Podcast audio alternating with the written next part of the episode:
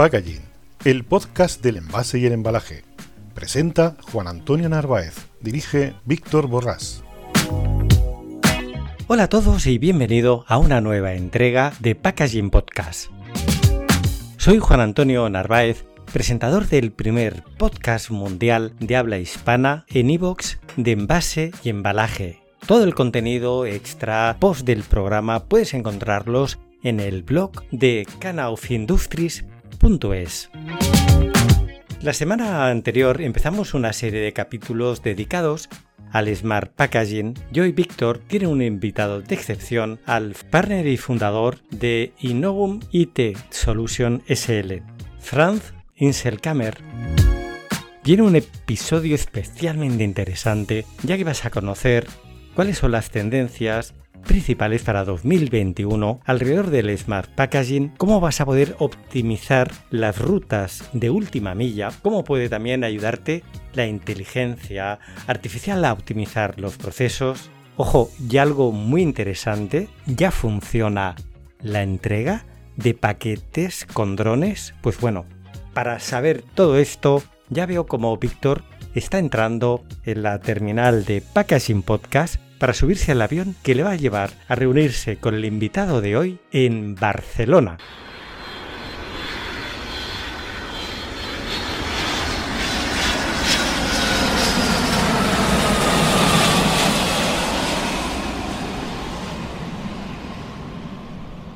Queridos oyentes, aquí estamos en Podcast Packaging y ya sabéis que estamos iniciando un nuevo ciclo que empezamos hablando de qué es el Smart Packaging y como os prometí, vamos a ir de la parte del concepto a la práctica.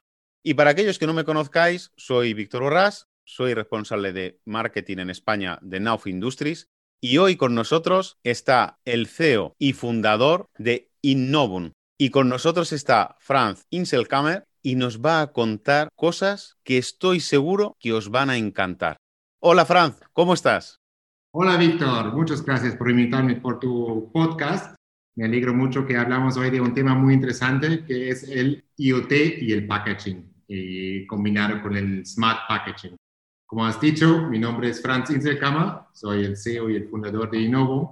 Somos una empresa informática, consultoría informática, que ya tenemos 10 años de experiencia en el mercado y ayudamos a las empresas de la industria 4.0 en el proceso del desarrollo de software. Y somos expertos de IoT y también tenemos una plataforma propia que se llama Innovice y formamos parte también de la IoT Catalana la Asociación Catalana de Internet de las Cosas. Franz, lo digo porque así ya nos metemos en materia.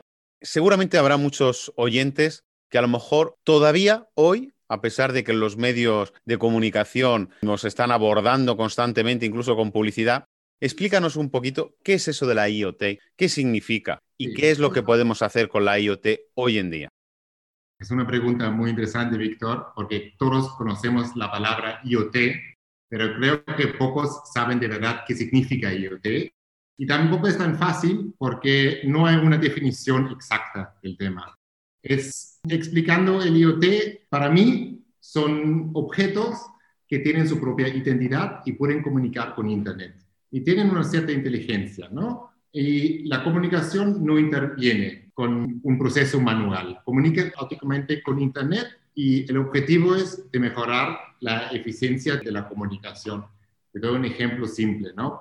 Un IoT encontramos en cada día. Si tú estás en casa y tienes una calefacción inteligente, puedes calibrar la calefacción y decir, vale, yo quiero 21 grados en mi casa y cuando baja la temperatura, con un sensor puedes medir la temperatura en casa y luego la calefacción sube o baja según tu necesidad.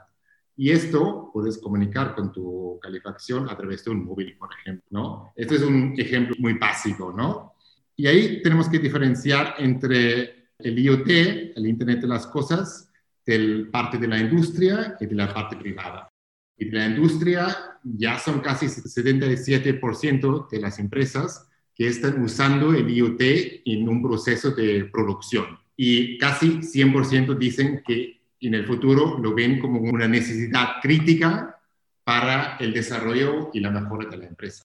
Pues la verdad que es muy interesante. La verdad es que ¿Y nos puedes ir viendo por qué crees tú que el Smart Packaging o el envase y el embalaje con IoT, ¿por qué crees que es una tendencia que viene a implantarse? ¿Por qué es algo que creemos que es futuro, pero ya es presente hoy en día? Y a lo mejor incluso nos puedes, que me has comentado que tienes ahí una pequeña sorpresa, nos puedes enseñar alguna cosa con respecto a la integración de un packaging con el IoT. Claro que sí. En primer lugar, como tú has dicho, el, smart packaging y la tendencia ya está. El, smart packaging es una necesidad y una realidad a la vez ahora, ¿no? Y esto significa que tú, con tus paquetes, puedes añadir sensores en los paquetes para medir diferentes circunstancias donde está el paquete a través de un sensor GPS. Y doy un ejemplo aquí. Esto, por ejemplo, es un simple sensor que usamos nosotros, que es un sensor de GPS que hace el, rastreo de los paquetes donde están. Otra posibilidad sería que tú añades unos sensores de humedad o de temperatura para medir la temperatura y la humedad dentro de un paquete. Si tienes unos paquetes de alimentación, esto es un factor importante, ¿no? Y no solo esto, también puedes proteger tu mercancía en la cadena de suministro. Y últimamente hay algunas tendencias que creo que sabes tú mejor, Víctor, que son los, las MAPs, el Modified Atmosphere Packaging, donde tú proteges sobre todo paquetes de alimentación con ciertas gases para que no se catuquen. Y creo que es tu expertise, ¿no?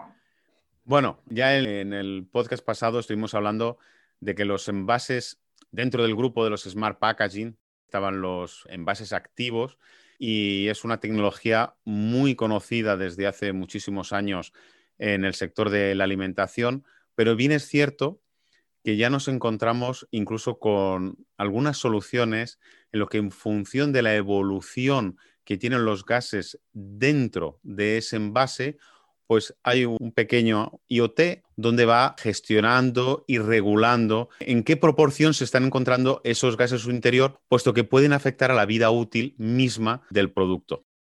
La verdad es que es una tecnología para el sector de alimentación muy, muy interesante. Incluso me gustaría hacer una pequeña reseña que el otro día bueno, pues con la presentación no tuve tiempo y acuérdate que estuvimos los dos hablando, que uno de los retos hoy en día, que es de las ciudades inteligentes o de las smart cities, uno de los grandes retos es la logística de la última milla, donde nos encontramos con situaciones en las que gracias al IoT podemos solventar tales como, oye, hay tres compañías que van a entregar al mismo edificio, pero en distintas porterías, mercancía, con lo que eso significa desde un punto de vista de emisiones de CO2, de tráfico, incluso de desgaste, porque al final el mismo edificio realiza tres aperturas, el aparcamiento de tres vehículos, con todos los inconvenientes que eso pues conlleva.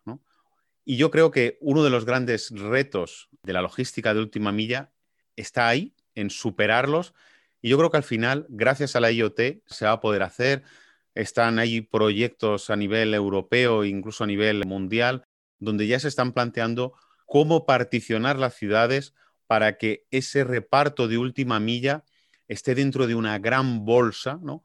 Y al final, pues haya, como sucede con los taxis en, las ciudades, ¿no? Hay unas licencias y, bueno, pues hay unas como zonas o demarcaciones donde uno tiene ese derecho para poder hacer las entregas o para poder hacer, bueno, entrega en este caso de personas, ¿no? Para poder hacer ese trasbordo de una persona de un punto a otro.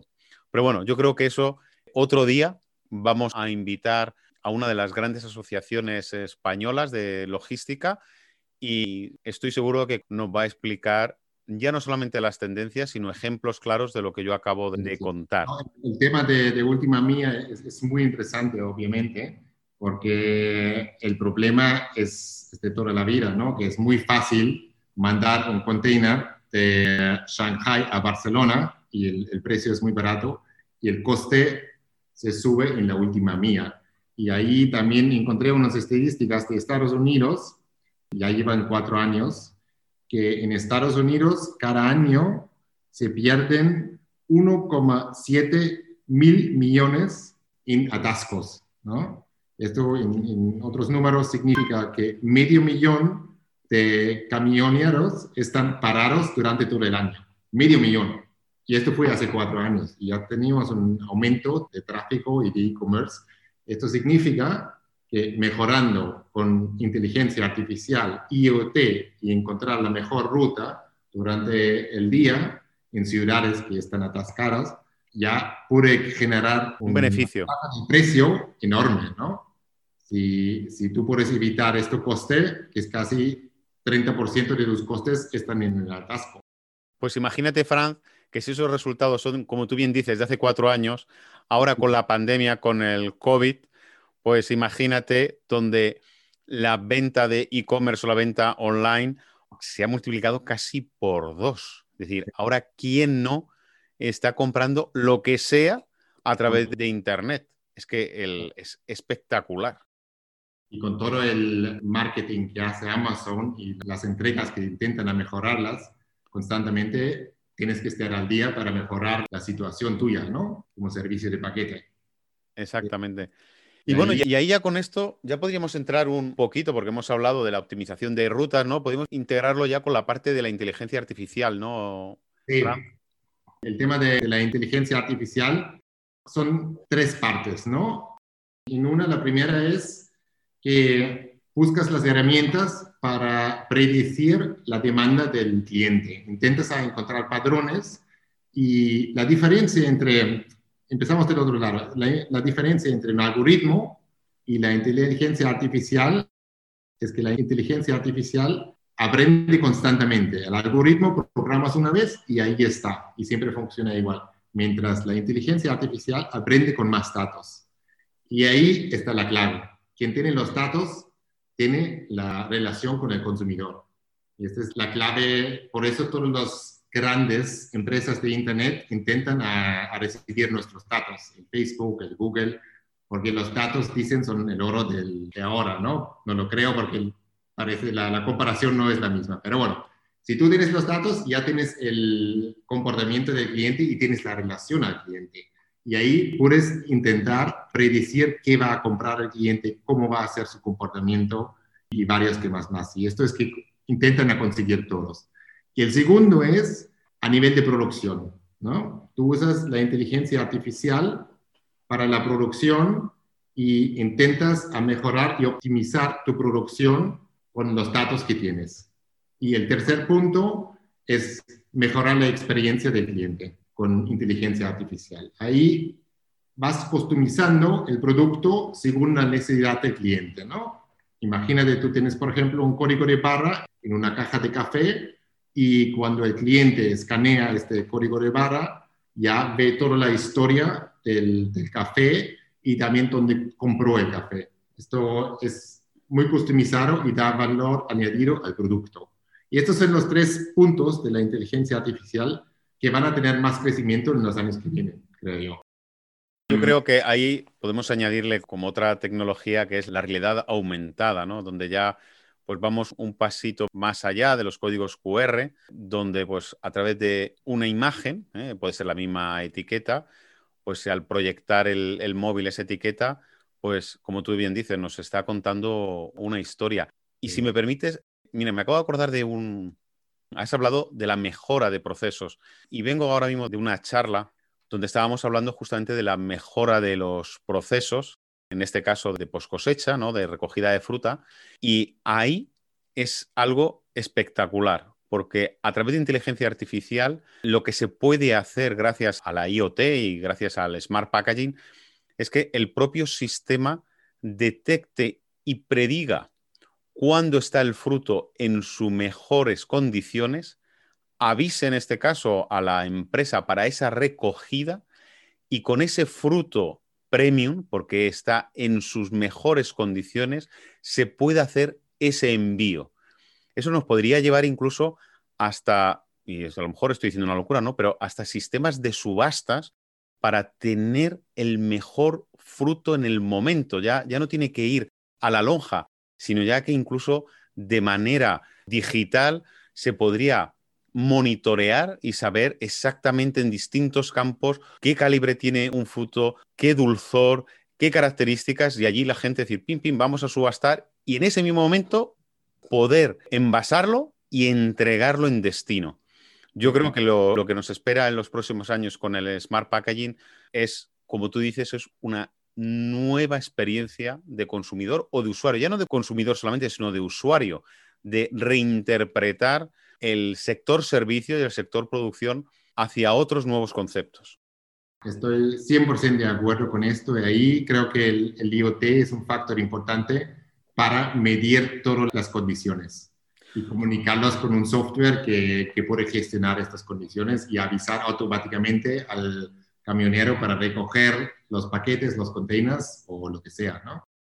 Oye, y me vas a perdonar porque yo estoy un poquito nervioso, nervioso porque me gustaría que le enseñases y compartieses con nuestros oyentes tu aplicación y que vean realmente algo real en marcha, ¿no? Eh, ellos están acostumbrados a que en el último año pues todo ha sido podcast, escuchan y ahora pues además de podcast lo vamos a enseñar, lo vamos a mostrar, porque yo creo que esa es la fortaleza del vídeo, ¿no?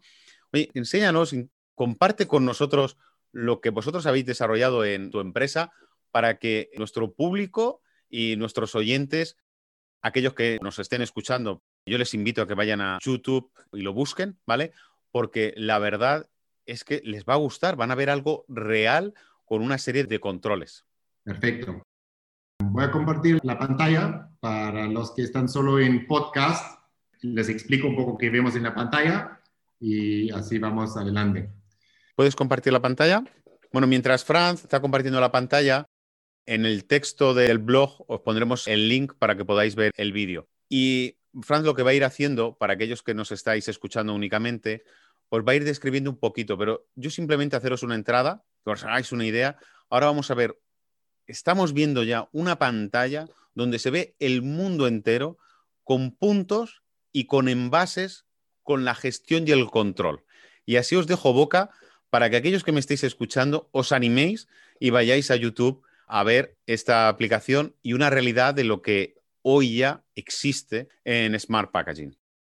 Entonces, ¿qué vemos aquí en la pantalla? Son obviamente ahora unos paquetes de, de Nauf y ahí vemos un mapa mundial donde están todos los almacenes de una empresa virtual ahora, ¿no? Y cada vez que pasa algo, ahí ves la luz parpadeando que ha entrado un paquete o el paquete ha pasado un, un escáner o algo, ¿no? Y ahí podemos, por ejemplo, entrar en un, un, paquete en concreto y ver las condiciones en que este, este paquete, ¿no? Ahí, por ejemplo, leemos la temperatura, la humedad del paquete y podemos ver unos mensajes que entran, que pasa, por ejemplo, una estación, si ha entrado en el almacén, si han sacado esto de almacén, y varios temas más. Ahí estás bastante libre en configurar tus propios sensores con lo que quieras, ¿no? Y luego puedes ver aquí también unas estadísticas del paquete. Para aquellos que no lo vean, las estadísticas pueden ser de temperatura, de humedad o en el flujo en el cual se encuentra ese paquete, porque los ahora nos está enseñando Franz, lo que son los gráficos son personalizables, de tal manera que si nosotros tuviéramos definido lo que en inglés se dice un funnel, ¿no? De en, qué momento de las distintas etapas del envío se encuentra, pues podríamos llevar una gestión y un control, ya no solamente del GPS viendo en el mapa exactamente dónde está, sino a lo mejor nos interesa simplemente hacer una supervisión a gran vista, ¿no? sin saber el detalle en el punto en el que está, sino, oye, va en el tiempo adecuado dentro de la etapa embarcación, pues ahí podríamos perfectamente definirlo. Entonces, un tema también muy importante es en qué lugar se encuentra este paquete. Lo enseñé antes con un simple sensor este del rastreo. Ya puedes rastrear el paquete y mostrar en un mapa dónde se ubica. Esto es, por ejemplo, ahora nuestra oficina y aquí se ubica el, el paquete y luego puedes hacer un seguimiento si lo pones en un camión por dónde ha viajado este paquete en su vida, ¿no? Esto también da la posibilidad de una recogida simple cuando tú quieres recoger el paquete de casa del cliente, ¿no? Y ahí estás bastante libre de añadir nuevas opciones, nuevos sensores y nuevos parámetros, ¿no? y puedes configurar la caja como a tu medida y rastrearlo como quieras, ¿no? Esto también usamos en casa de un cliente para el monitoreo de sus máquinas, ¿no? Aquí ves, por ejemplo, el almacén y dónde están ubicados estos paquetes dentro de un edificio. En la vista de máquinas, estos pueden ser también máquinas que están dentro de un edificio. Para aquellos que no lo veáis, haceros una idea que a través de un sistema como el que nos está enseñando Franz, pues podemos mejorar nuestro proceso productivo. Imaginar que tenemos que recibir una mercancía y esa mercancía sufre pues distintas transformaciones, ¿no? Pero siempre va dentro de un embalaje y vamos sacando una pieza, manufacturamos, operamos, ¿vale? Y en el mismo envase depositamos esa pieza que ya ha sido manufacturada o elaborada, ¿no? Y le hemos añadido una pieza más o un detalle, ¿no? Un dibujo, por ejemplo, ¿no? O lo hemos lacado, lo volvemos a depositar y sigue su cadena. Lo que nos permite una aplicación así es ya no solamente seguirlo en el mapa, sino que si tenemos diseñado cuál es nuestro proceso productivo dentro de la aplicación, podemos indicar dónde se encuentra cada uno de esos paquetes y saber si van en tiempo y en forma para poder gestionar, ¿no? Es así, ¿no, Franz? Es así y también piensa en tú puedes ejecutar automáticamente un proceso de pedido si tú te das cuenta que tienes el almacén vacío, porque tus dispositivos, tus paquetes tienen un su sitio y si te quedan solo nueve, ya haces un pedido automático. Esto hicimos con un cliente en Alemania que él dice, mi stock siempre tiene que ser por lo mínimo 10 piezas, ¿no? Tú haces el rastreo de un paquete del, almacén, dices, ahora solo tenemos nueve, hacemos, lanzamos automáticamente el proceso del pedido del proveedor. Y así te aseguras automatizar estos procesos y, como hemos dicho al principio, optimizar la producción y ahorrar costes y hacer una mejor experiencia para el cliente. Y a lo mejor exagero ahora, pero incluso podemos, como sabemos exactamente dónde se encuentra eh, e, es, esa caja con esas piezas, podemos llegar incluso a decidir, imaginemos que nos entra un pedido, ¿no? De repente de esa pieza, pero por lo que sea, pues el, el, usuario, el distribuidor, nuestro vendedor, ha decidido que hay que personalizarla o hay que hacer algún cambio.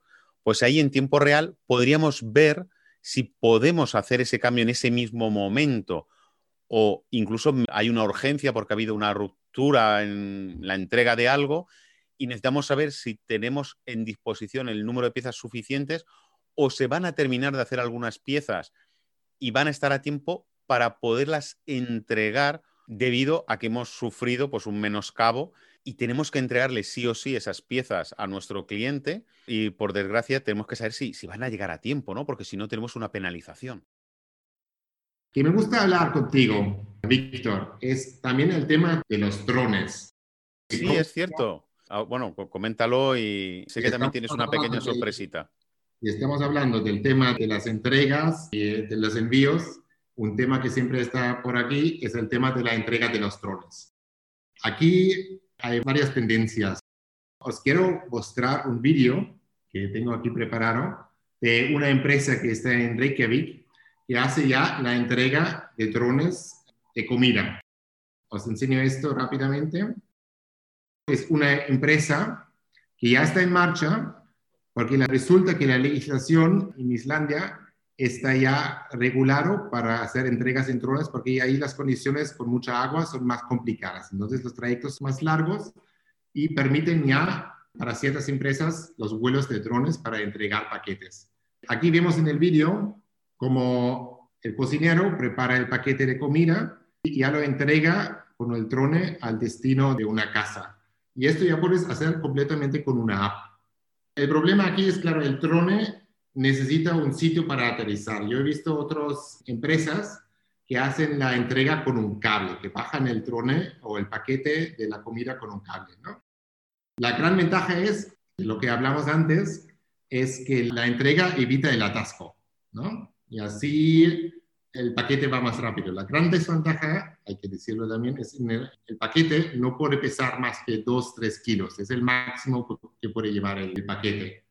Y la legislación en España todavía no está preparada para hacer las entregas por drones, porque todavía está prohibido volar sobre zonas que están muy populadas, ¿no? Sí, que están muy pobladas. Pero resulta que creo que el año que viene a cambiar la legislación también aquí en España, pero no está claro todavía cómo será. Pero hay varios proyectos pilotos ahora, del Amazon también, que el Amazon Prime ya se llama, que intentan entregar un paquete en 30 minutos. Casi tú pides y en 30 minutos lo tienes en tu casa.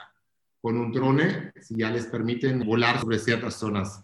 Os muestro un ejemplo hay un mapa de España, por el momento, donde puedes ver... Bueno, ahora Franz nos va a enseñar bueno, el tema de la legislación y algunos ejemplos para aquellos que nos estéis oyendo. Aquí está, por ejemplo, un mapa de España, donde puedes ver dónde está permitido por el momento volar con drones en zonas, ¿no? Y ves, por ejemplo, en Barcelona está completamente prohibido todavía. Esto posiblemente cambiará el año que viene, si tenemos suerte y ahí nos permiten hacer entregas en zonas restringidas con drones. Pero como he dicho, todavía es un poco complicado porque necesitas una zona de aterrizaje y eh, todavía no está claro el tema de riesgo, que asuma el riesgo si un drone se cae encima de la cabeza de una persona, ¿no? Se causa daños. Pero creo que es un tema muy interesante y vamos a ver un cambio radical los próximos años si la legislación nos permite usar esta tecnología que también está relacionado mucho con el IoT, porque los drones tienen también los sensores, los puedes medir la ubicación, buscan, trabajan mucho con cámaras para identificar su entorno y al final es una aplicación en el móvil que te permite pedir un paquete con drones. ¿no? Creo que es un tema muy interesante que va a tener un crecimiento alto los próximos años. Sí, ya es un tema legislativo. Yo creo que la tecnología existe, pero como tú bien has dicho, pues al final hay la parte legislativa, la parte regulatoria, parte de seguros y de responsabilidades, pues se tiene que fijar. Y como siempre ocurre, pues bueno, pues la realidad va siempre por delante de la legislación, más o menos unos 10 años, pues aquí nos encontramos en ese momento. Lo mismo sucede con el coche autónomo. ¿Quién iba a pensar el coche autónomo? Y ya nos lo estamos planteando, ya no solamente en un vehículo, pero ya incluso en el transporte urbano, que en algunos casos, hombre, no es exactamente autónomo, ¿no? Pero nos encontramos vehículos sin conductor, por ejemplo, el, que hay en, en, la T4, ¿no? Para desplazar. No es un buen ejemplo, pero bueno, ya estamos viendo que hay cositas que ya nos están no ya nos parecen extrañas, ya empiezan a ser parte nuestra. O cuando está, viajas a Europa, pues hay muchos trenes rápidos que van al centro de las ciudades, de los de los aeropuertos, donde no hay conductor. Van siendo los raíles y con una serie de sensores pues van parando las estaciones y van controlando pues que no haya gente en las puertas, etcétera, etcétera. Yo creo que estoy contigo que de aquí en breve, en cinco o seis años, pues va a haber un vuelco espectacular. Además, con el 5G todavía yo creo que se va a acelerar muchísimo más porque la precisión va a aumentar de manera exponencial. Y tenías algunos otros ejemplos, Franz, que yo creo que también van a ser significativos de las cositas que se pueden hacer con un smart packaging o con un packaging inteligente, ¿no? O un envase inteligente. Claro, si hablamos de esto, también es importante de hablar de los acuerdos de nivel de servicio, smart packaging, que aquí hay, hay diferentes escenarios. Los acuerdos de nivel de servicio, la mayoría siempre son entre empresas y empresas, ¿no? Son acuerdos B2B. Y ahí, por ejemplo, trabajamos con un cliente del sector de logística que ha hecho un tipo de geofencing, ¿no? El geofencing es si tú entras con tu camión en una cierta zona, localizas que ya has entrado en esta zona con tu camión y tenían un acuerdo con el cliente que una vez que su camión como proveedor entra en esta zona, ya en 30 minutos tienen que haber hecho la descarga. Si no lo hacen, reducen el precio, ¿no? Para no perder tiempo, porque les pasa muchas veces que entran y luego el camión tenía que esperar una hora para hacer la descarga. Estos son los, los típicos acuerdos que puedes controlar con el IoT fácilmente y que te permiten cumplir las condiciones que has acordado con el cliente, ¿no?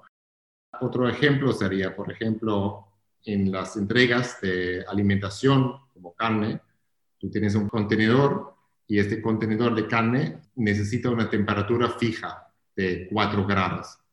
Y para, tú no puedes controlar si viene de Argentina a Europa, un contenedor, tú no, durante el trayecto no ves si ha subido la temperatura o no. Y ahí pones un sensor que hace el rastreo constantemente de la temperatura y si una vez que ha subido la temperatura, ya mm, pones una multa al proveedor diciendo, mira, esto no puede ser por temas de seguridad, la carne tiene que estar fría, ¿no?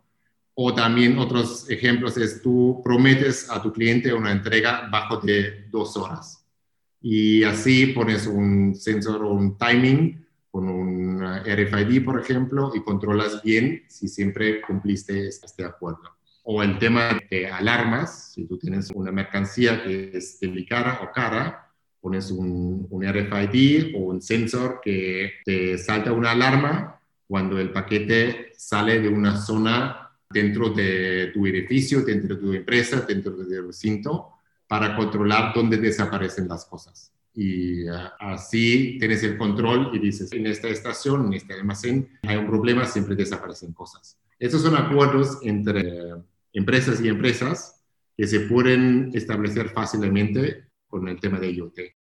Pues muy bien, la verdad es que, como veis, queridos oyentes, las aplicaciones son infinitas.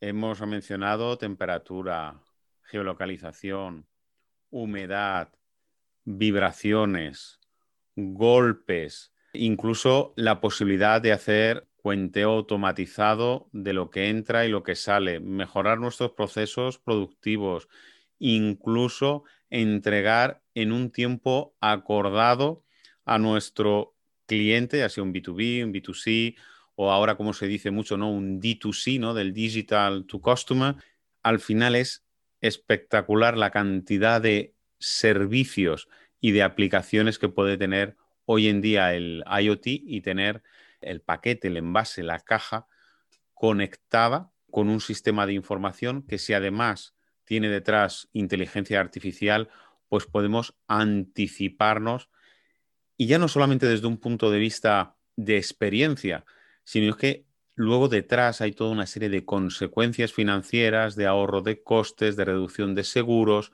etcétera, etcétera, que nos benefician a todo. Es cierto que todo esto va añejo, pues que tiene un coste, ¿no? Pero al final estamos hablando de envases donde benefician, reduce la huella de carbono, benefician hacer un uso más lógico de los envíos, está mejor regulado y eso pues va en beneficio de los famosos ODS que tenemos que cumplir de aquí al año 2030. Queridos amigos, os pido que pongáis comentarios. Si os gusta este tipo de charlas, pues por favor decírmelo. Si queréis que tenemos que mejorar algo también. Y como siempre, hasta luego desde Podcast Packaging. Adiós. Gracias, Víctor. Hasta, hasta luego, Franz.